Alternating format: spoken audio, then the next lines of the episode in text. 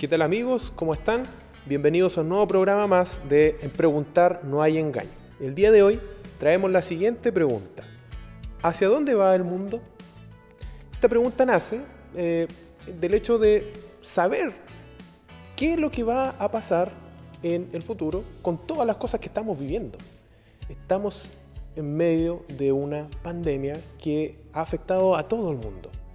Y dentro, ¿cierto?, de esta pandemia también ocurren distintas cosas, como por ejemplo crisis económica, y en nuestra propia realidad de chilenos están también ocurriendo cosas. Recientemente hemos tenido elecciones y también, ¿cierto?, eh, el, año que se avecina, vamos a volver a tener eh, elecciones presidenciales también. Y el hecho es que, eh, frente a todas estas cosas, que nos producen un poco de incertidumbre, sobre todo en el contexto actual que estamos viviendo de emergencia sanitaria, nosotros nos preguntamos qué es lo que va a pasar. Parece que de pronto el encierro eh, limita nuestra mente, entonces nosotros nos ponemos un poco ¿cierto? Eh, ansiosos de saber cuándo va a pasar esto y qué es lo que va a suceder. ¿Va a volver todo a la normalidad? ¿Vamos a poder andar en las calles sin mascarillas? ¿Vamos a reconocer a las personas ¿cierto? que hemos visto solamente con mascarillas? Entonces hay muchas cosas que nacen a partir de esta pregunta.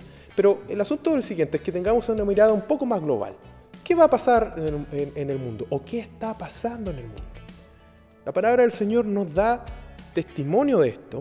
Nosotros, por ejemplo, podemos ver en 1 de Juan, capítulo 2, de los versículos 15 al 17, en donde Juan nos habla un poquito eh, y nos dice que el mundo va avanzando hacia su final. De hecho, si nosotros vemos el versículo 17 que dice así, y el mundo pasa y sus deseos, pero el que hace la voluntad de Dios permanece para siempre.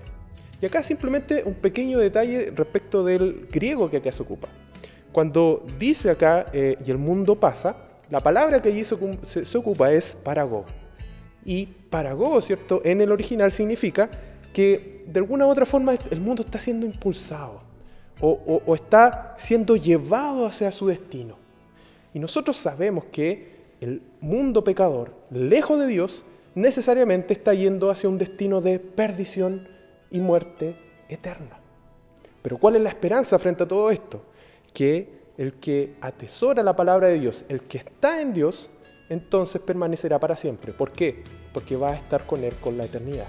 Entonces, ¿hacia dónde va el mundo? Bueno, va avanzando y va caminando hacia su propia condenación. ¿Qué debemos hacer frente a esto?